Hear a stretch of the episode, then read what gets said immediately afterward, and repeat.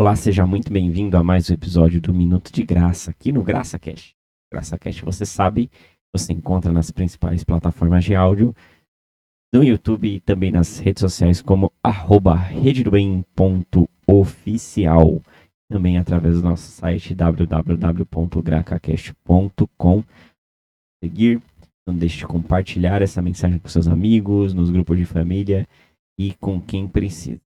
Hoje é o vigésimo episódio do Minuto de Graça e pela primeira vez eu estou junto com a minha esposa aqui, porque é um episódio especial.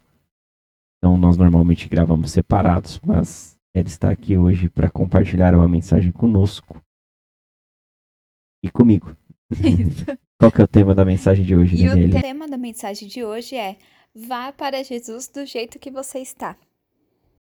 Por que a gente escolheu esse tema? Porque muitas vezes as pessoas até querem ir para Jesus né, e conhecer mais dele, estar mais próximos, mas elas se sentem constrangidas por alguma coisa, elas se sentem com medo de ser rejeitadas nos lugares por alguma coisa que aconteceu ou pelo seu jeito. E esse tema ele mostra exatamente que não deve ser bem assim né? A gente tem vários relatos também na história da Bíblia de como é, histórias de pessoas foram mudadas. Exatamente. E não é isso que Jesus nos mostrou, né? A gente tem inúmeros exemplos onde as pessoas foram para Jesus assim como elas estavam, assim como elas precisavam. Porque a grande mudança, e a palavra fala que quem convence do pecado é o próprio Espírito Santo. Então nós temos que caminhar para Jesus. Com alguns exemplos que a gente vai mostrar aqui, começando lá no, no livro de João, capítulo 8, versículos de 1 ao 4, sobre a mulher adúltera. E sobre a mulher adúltera, ela foi muito julgada, né? É, enchendo de pessoas para apedrejar ela, que era o costume da época. Só que aí Jesus, ele apareceu e ele disse: é, quem não tem pecado que atire a primeira pedra. Isso mostrou que todos têm pecados e não cabe a nós, né, como sociedade, como cristãos, é só apontar o dedo e julgar o outro. Mas exatamente ao contrário, e sim ajudar a ver o que aconteceu e ajudar essa pessoa a mudar de vida. Porque simplesmente julgar ela, apedrejar ela, não ia fazer ela mudar, ia fazer ela é, alimentar sentimentos que, inclusive, vão ajudar ela a piorar de vida. Exatamente. E Jesus, ele, ele vai e ele põe uma única condicional para essa mulher. É vai e não peques mais. E ele ainda diz antes disso, ele pergunta para ela se alguém condenou a ela. E aí ela responde não. E ele completa, eu também não a condeno. Jesus mostra e demonstra naquele momento que houve arrependimento, naquele momento que houve é, é, arrependimento pelo pecado cometido, e até mesmo uma injustiça, porque os que o a- a- as pessoas que a julgavam, elas tentavam ali é, e trouxeram para Jesus somente ela, quando na verdade a lei mosaica, o apedrejamento era para ambos, para o adulterado e para o adúltero, né? Tanto para o homem e para a mulher. E eles trazem somente ela. Jesus ali foi testado, inclusive experimentado por para cometer uma injustiça. Quando na. E ele demonstra e responde com de uma forma inesperada aqueles religiosos, aqueles detentores da lei. E ele só completa para ela, como nós sabemos aqui que o evangelho é mudança de direção. Ele diz para ela: vá e não peques mais, depois de não condená-la. Às vezes as pessoas elas querem se limpar primeiro para depois ir para Jesus. Quando na verdade quem nos limpa é o próprio Jesus. Então nós temos que caminhar até ele. E talvez de- desses exemplos improváveis que a gente encontra na Bíblia, a gente vai encontrar o exemplo de Paulo. que A gente pegou aqui, separou um capítulo, um versículo Romanos, capítulo 5, versículo 2. A gente vai abrir a Bíblia para ler esse versículo. Diz assim: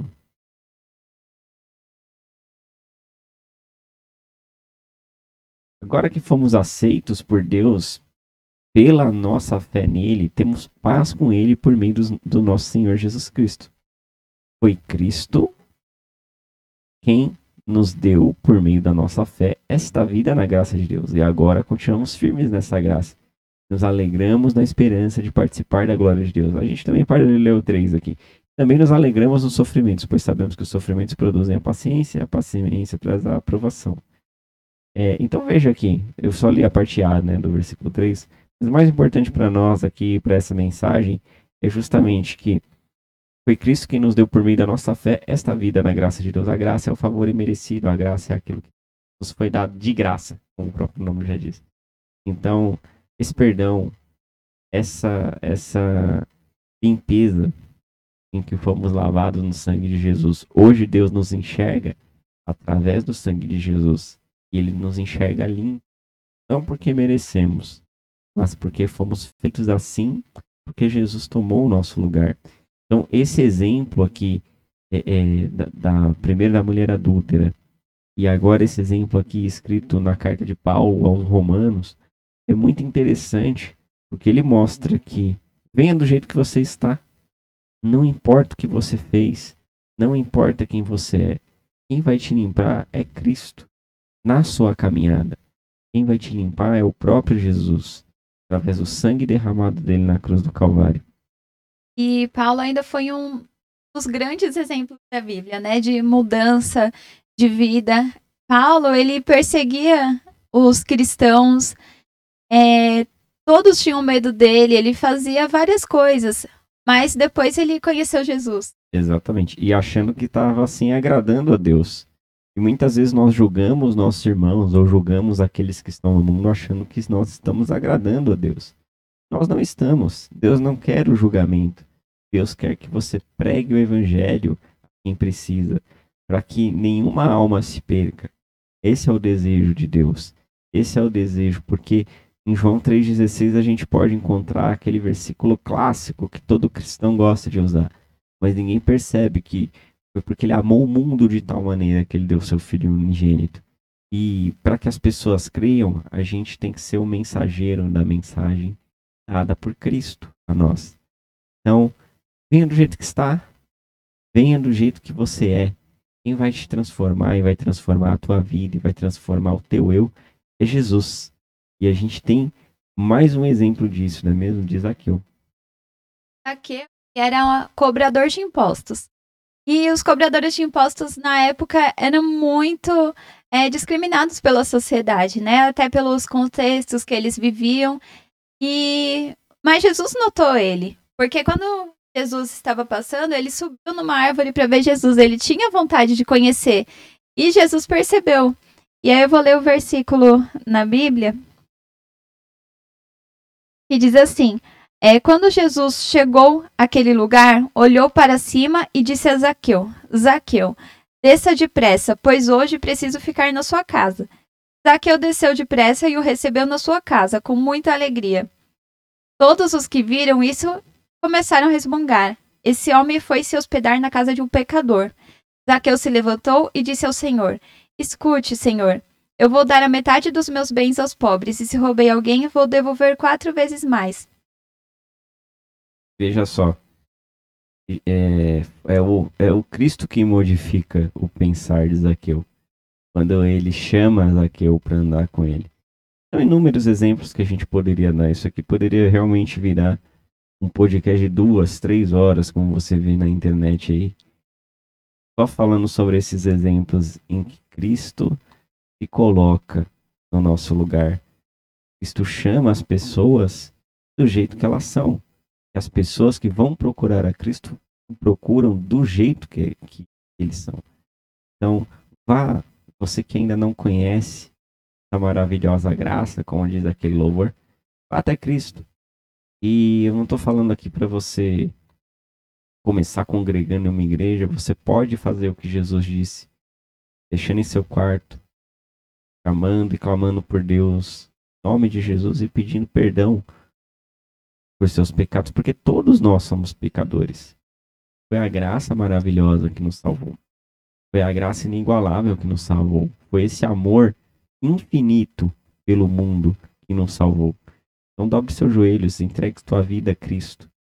É o mais importante de tudo.